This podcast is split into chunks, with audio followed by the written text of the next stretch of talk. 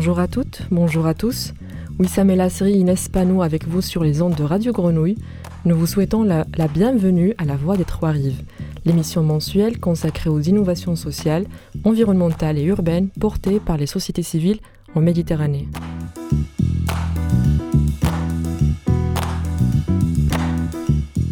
Un moment consacré à l'échange et au partage d'idées, un moment pour écouter ce que les citoyennes, les scientifiques et les associations ont à nous apprendre sur leur territoire, un moment enfin pour partager avec vous des, initiatives euh, et des projets portés à l'échelle locale pour trouver des solutions et construire ensemble l'avenir de la Méditerranée.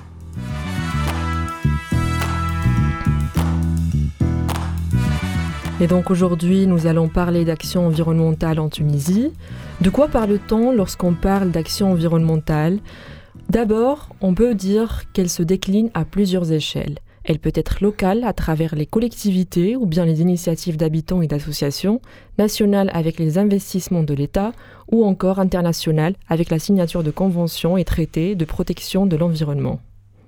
Oui, puisque aujourd'hui, partout dans le monde, nous sommes sollicités et alertés par de nombreux chercheurs internationaux sur un phénomène mondial qu'est le réchauffement climatique. Dernièrement, le groupe d'experts intergouvernemental sur l'évolution du climat, le GIEC, a publié la synthèse de son sixième rapport d'évaluation dans laquelle est décrit des changements d'ampleur inédites et des effets néfastes dans le monde entier. Et les experts rappellent que le changement climatique va plus fortement impacter ceux qui en sont le moins responsables. Et comment ça, Inès? Le GIEC nous dit que les communautés qui ont le moins contribué historiquement au réchauffement climatique sont celles qui subissent les conséquences les plus graves. Par exemple, la mortalité due aux inondations, à la sécheresse et aux tempêtes a été jusqu'à 15 fois plus élevée dans les pays du Sud au cours des dix dernières années. Mais le GIEC propose également des solutions concrètes pour remplir nos objectifs climatiques, à condition qu'elles soient amenées par une volonté politique pour les mettre en œuvre. Aujourd'hui, on a avec nous un invité investi dans l'action environnementale tunisienne. Oui, en effet, au bout du fil avec nous Nida Latea, expert en changement climatique. Il dirige le programme des politiques environnementales au bureau de la Fondation Erich Boll à Tunis et travaille sur les, les questions qui associent l'écologie à la politique du, et au développement. Bonjour Nidal.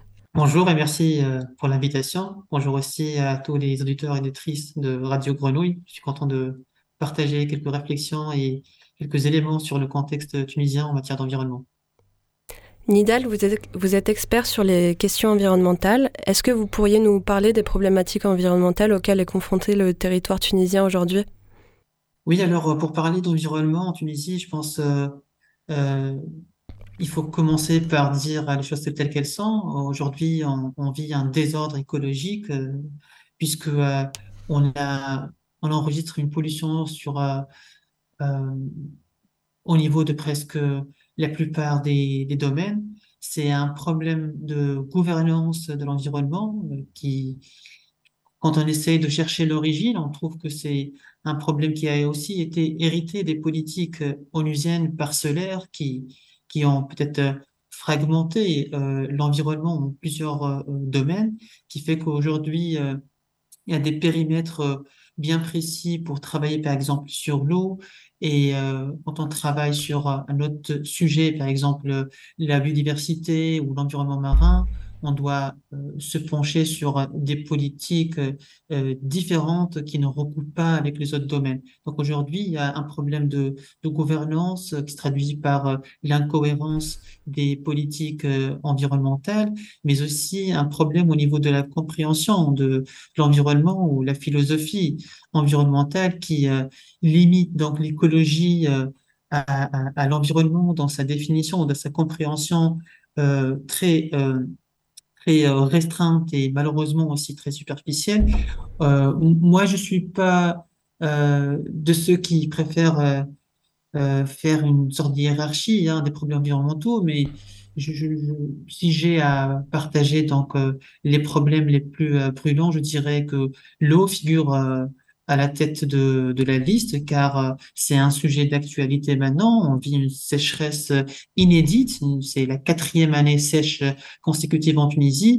Ce n'est pas quelque chose de nouveau ou de d'exceptionnel au niveau mondial parce que déjà on sait toutes et tous que les ces huit dernières années sont les plus chaudes jamais enregistrées selon les, chiffres et les données de l'Organisation météorologique mondiale.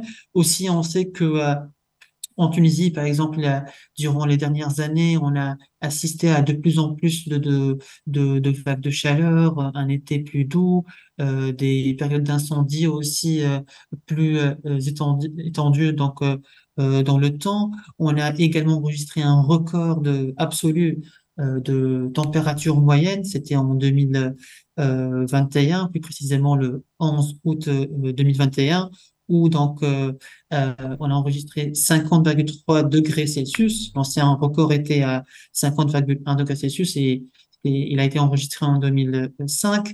Donc je disais, il y a pas mal d'indicateurs qui euh, euh qui donc laissaient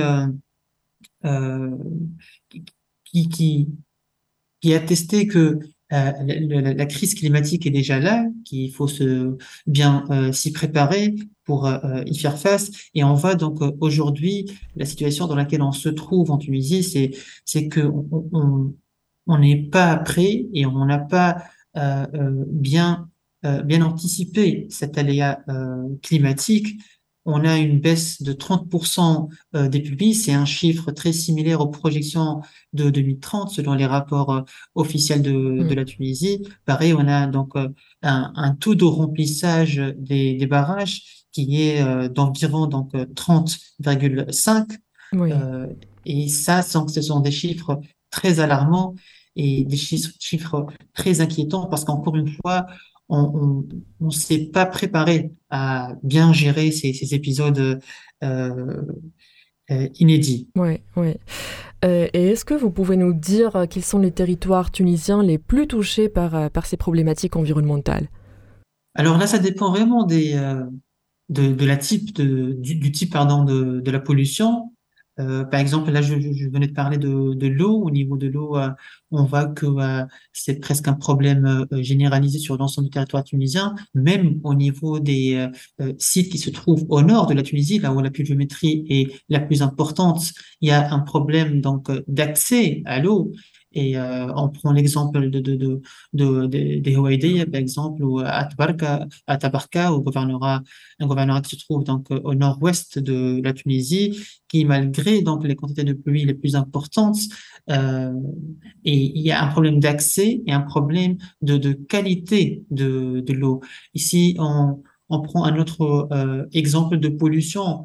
Euh, euh, au niveau des déchets ménagers, là aussi c'est un énorme euh, fléau. Depuis des années, l'État peine à trouver donc euh, à changer sa stratégie de gestion des déchets et on voit donc que ça il y a pas mal de soulèvements sociaux euh, qui ont eu lieu à, la suite des, des de la situation donc devenue inacceptable des décharges contrôlées là je peux prendre l'exemple de euh, la décharge de Aguerb au gouvernorat de Sfax, euh, qui est arrivé à sa limite et que la population donc euh, a refusé donc qu'on élargisse la, la, le site pour qu'il accueille plus de, de, déchets ménagers. Les déchets, c'est vraiment un problème aussi qu'on rencontre dans plusieurs autres sites comme à, à Djerba ou même à Tunis à Borj euh, Shakir, cette euh, fameuse décharge contrôlée qui reçoit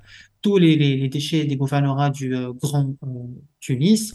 Donc là, on parle aussi d'un nouveau problème qui environnemental qui, qui associe donc l'aspect social à, euh, à l'aspect environnemental. C'est pourquoi on parle de justice environnementale. Et par justice environnementale, pour ceux et celles qui qui, qui connaissent pas de quoi il s'agit, donc c'est c'est pas une nouvelle théorie, mais c'est plutôt euh, quand l'environnement et parfois le climat se montrent euh, mmh. comme euh, des éléments révélateurs d'injustice.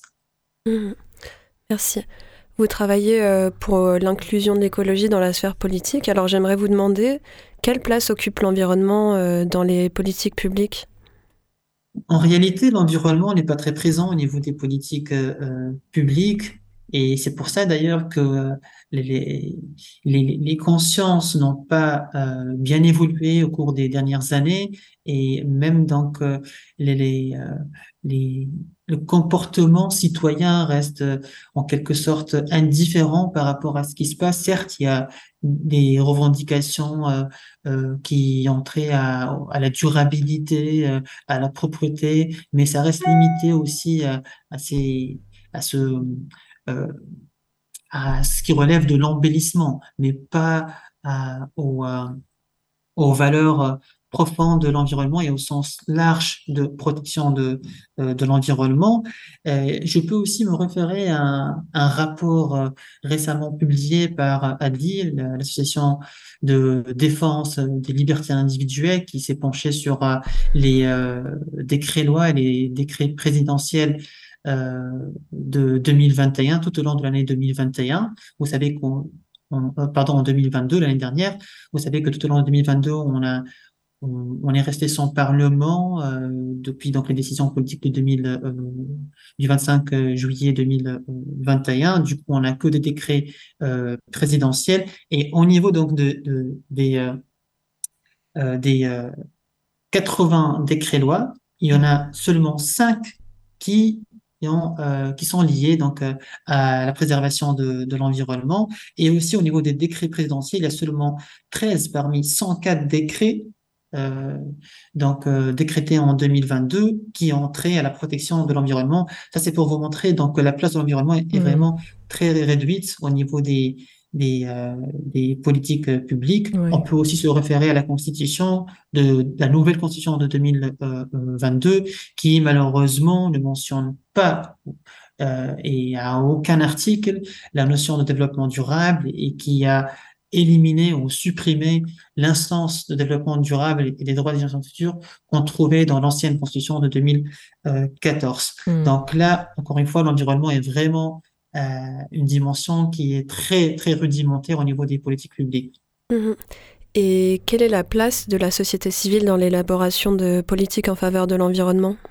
La société civile elle a un rôle important parce que euh, euh, elle, elle, elle est ouverte à ce qui se fait dans le monde, elle est très connectée euh, aux ONG internationales et euh, elle suit de près ces transformations euh, auxquelles appellent les, euh, les populations et aussi les, les activistes partout euh, dans le monde. La société civile est aussi très connectée aux problèmes des, des, des, populations. Elle se trouve sur le terrain, donc elle identifie facilement et rapidement les, euh, les problèmes euh, d'ordre environnemental.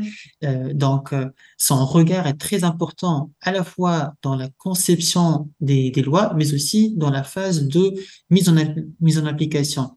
Donc, aujourd'hui, le civil ne peut pas fuir ses responsabilités et doit participer donc activement au euh, façonnement de, cette transition écologique que nous aimerions donc instaurer euh, en Tunisie.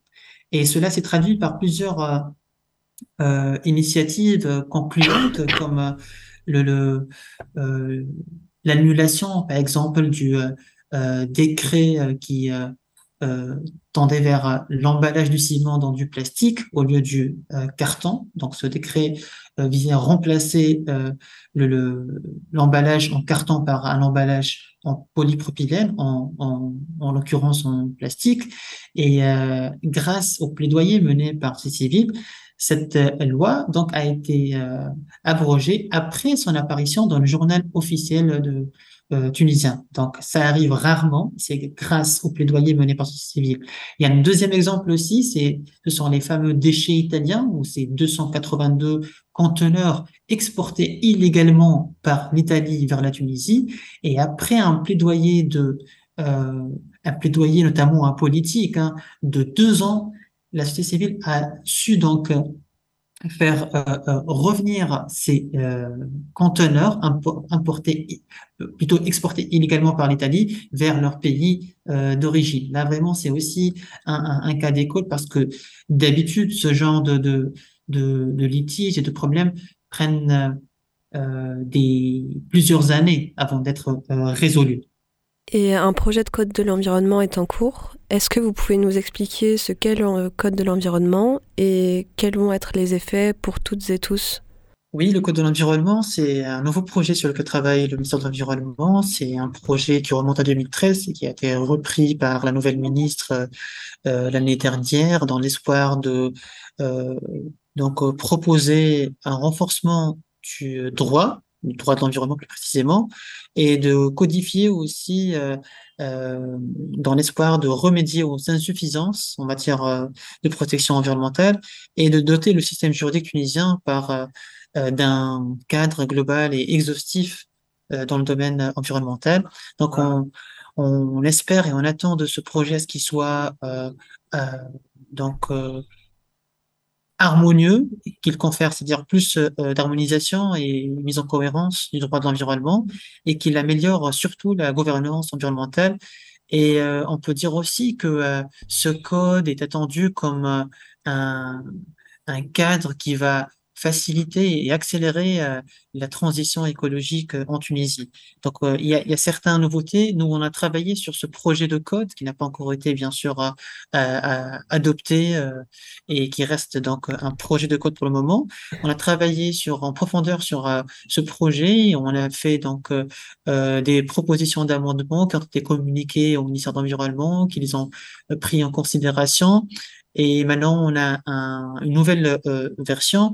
Parmi les points positifs, c'est que le, le, le, projet euh, de code propose donc euh, des nouveautés en matière de gouvernance, notamment avec cette haute instance de transition écologique au niveau des principes et en plus des principes qu'on connaît tous et toutes, hein, comme le pollueur-payeur, précaution et, pré et prévention. Il y a aussi de nouveaux principes qui qui sont donc euh, euh, énoncés comme euh, le droit d'accès à la justice et le principe de diligence. Donc jusque-là, on n'avait pas ces principes dans le droit tunisien. C'est important que ça figure à ce moment où on, vit donc, comme j'ai dit au début, hein, ce désordre écologique en Tunisie. Merci beaucoup Nidal. Pour marquer cette première partie, on va, on va écouter, on va faire une toute petite pause musicale. Nous allons écouter Sweet Virginia de The Rolling Stones et nous reviendrons juste après la pause.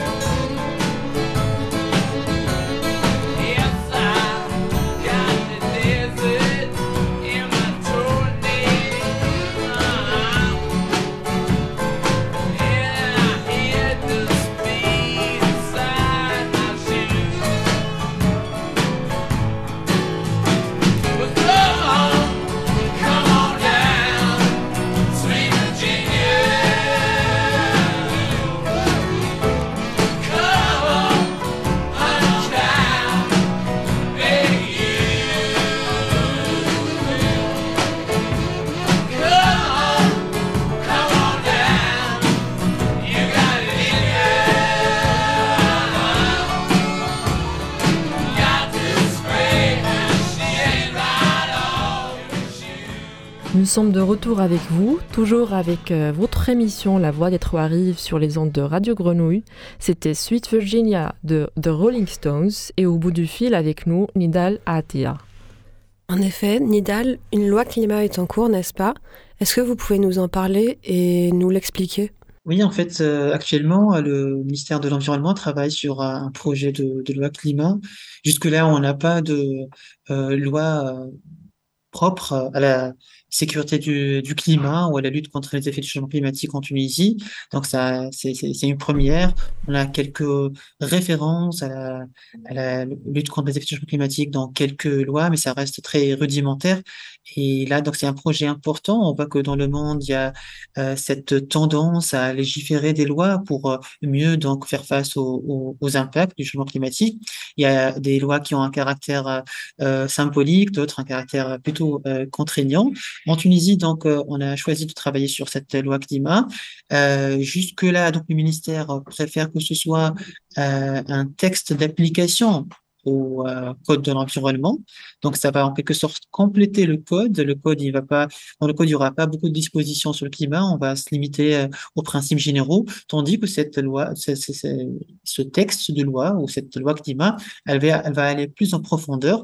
Donc, euh, pour nous, c'est très important parce que aussi dans la Constitution, donc, il y a cette référence à la sécurité du climat. C'est, très important, mais c'est resté aussi une notion orpheline qu'on retrouve pas dans les autres textes de loi, mais là, on espère qu'on va aller plus loin, qu'on va ancrer les principes de justice euh, climatique, euh, les principes donc euh, donc liés à la l'adaptation surtout, hein, l'atténuation adaptation, ce sont les deux stratégies phares de, lutte à l'échelle mondiale. Et nous, de notre côté, on essaye donc de veiller à ce que cette loi intègre les revendications et les demandes de la société civile et des experts en matière de climat. Justement, j'ai une question par rapport à, cela. Comment est-ce que vous travaillez pour intégrer la société civile dans ce processus? Nous, on a l'habitude, bien sûr, hein, de, nous intéresser au euh, cadre légal et juridique euh, donc, euh, qui, qui, qui, régit donc l'environnement et le climat. Et euh, on a l'habitude de, de, aussi d'embarquer les acteurs de ces civils dans ce genre d'activités et de projets. Pourquoi? C'est important Parce qu'ils apportent leur regard, ils contribuent aussi avec des propositions qui complètent et qui parfois aussi démontrent certaines lacunes hein, dans les projets de texte de loi proposés par euh, l'exécutif, euh, plutôt par euh, donc euh, le, les législateurs ou bien par l'exécutif. Là, c'est le ministère qui travaille sur ce projet de loi. Et ce qu'on fait d'habitude, c'est de d'outiller donc société civile ou bien les organisations et les, les experts par les informations nécessaires pour euh, ce projet bien précis, ce qu'on a fait, c'est euh, faire euh, des, ateliers régionaux au centre, au sud et au nord de la Tunisie, donc pour faire comprendre d'abord les participants qui représentent des associations pour la plupart la complexité du climat et du changement climatique, et cela aussi dans l'optique de les préparer à une deuxième phase qui est de les de les euh, de euh, d'identifier leurs recommandations ou bien leurs attentes d'un tel euh, texte de loi. Donc, on a travaillé sur ça l'année dernière et continue à le faire cette année. On a déjà eu donc un atelier à SFAX. Il y aura d'autres qui vont suivre. Mais l'idée, c'est vraiment de collecter un ensemble de recommandations qui vont par la suite être transmises au ministère de l'Environnement comme proposition euh, venant de la part de la société civile. Et c'est là aussi que euh, euh, se manifeste le rôle de la société civile dans l'élaboration des lois. Et une dernière question pour terminer. Puisque l'on parle d'action environnementale, que peuvent faire les citoyens aujourd'hui pour favoriser la transition écologique de leur territoire? Et qu'est-ce que vous pouvez conseiller à nos auditeurs qui souhaitent s'engager dans la lutte contre le changement climatique? Moi, je trouve qu'il y a un très large spectre d'action pour société civile, euh, c'est que aussi hein, les organisations tunisiennes essayent de saisir pour euh, situer l'environnement au cœur des politiques publiques et pour aussi l'ancrer dans l'agenda des décideurs politiques. Il y a un très large champ d'action parce que d'abord, il faut commencer par s'informer et mieux comprendre les choses avec leur complexité, il faut admettre aussi que l'environnement et le climat sont deux sujets très larges qui font appel à plusieurs disciplines et que c'est pas aussi évident de les euh, appréhender. Euh, en deuxième lieu, il y a le fait de contribuer aussi à, à la dissémination de l'information auprès des, des, de la, des acteurs et actrices euh, dans le secteur civil, mais aussi dans la euh, population. Pourquoi c'est important? Parce qu'une fois on est conscient, on est sensible à, à à la problématique, c'est important de disséminer donc ce, savoir. Et par la suite, je dirais, c'est important de s'engager dans les processus de, de transformation, euh, notamment ces transformations socio-écologiques à laquelle euh, euh nous nous appelons. Et là, il y a plusieurs aussi pistes euh, qu'on peut saisir, qu'ils peuvent saisir, hein, comme euh, le, fait de s'intéresser aux projets de loi, euh, aux réglementations, aussi aux gestes individuels. Il faut savoir aussi que là, il y a une grande part de responsabilité et un engagement attendu de la part des individus ou bien des citoyens.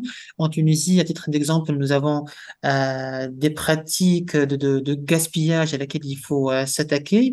Si je l'exemple euh, du pain, le gaspillage alimentaire.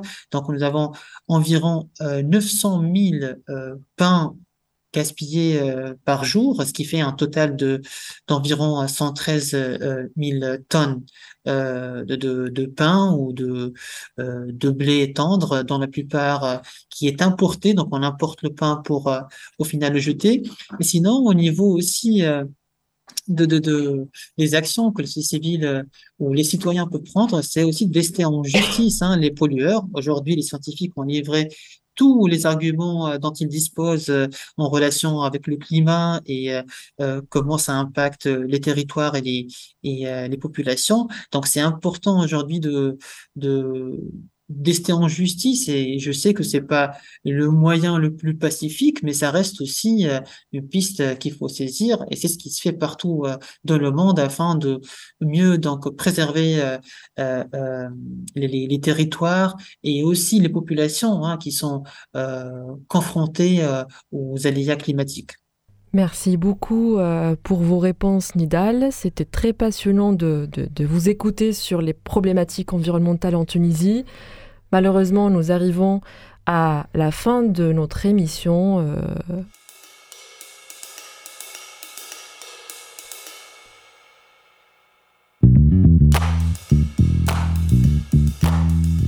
Ainsi s'achève ce nouvel épisode porté par la Société civile Transition urbaine et territoriale en Méditerranée et le Master Transition des métropoles et coopération en Méditerranée de l'Institut d'urbanisme et d'aménagement régional d'Aix-Marseille. L'équipe de la Voix des Trois Rives remercie Nida Latia d'avoir accepté notre invitation pour votre temps. Un grand merci aussi au personnel de Radio Grenouille pour le temps accordé à l'émission et spécialement à Jill et à Papy.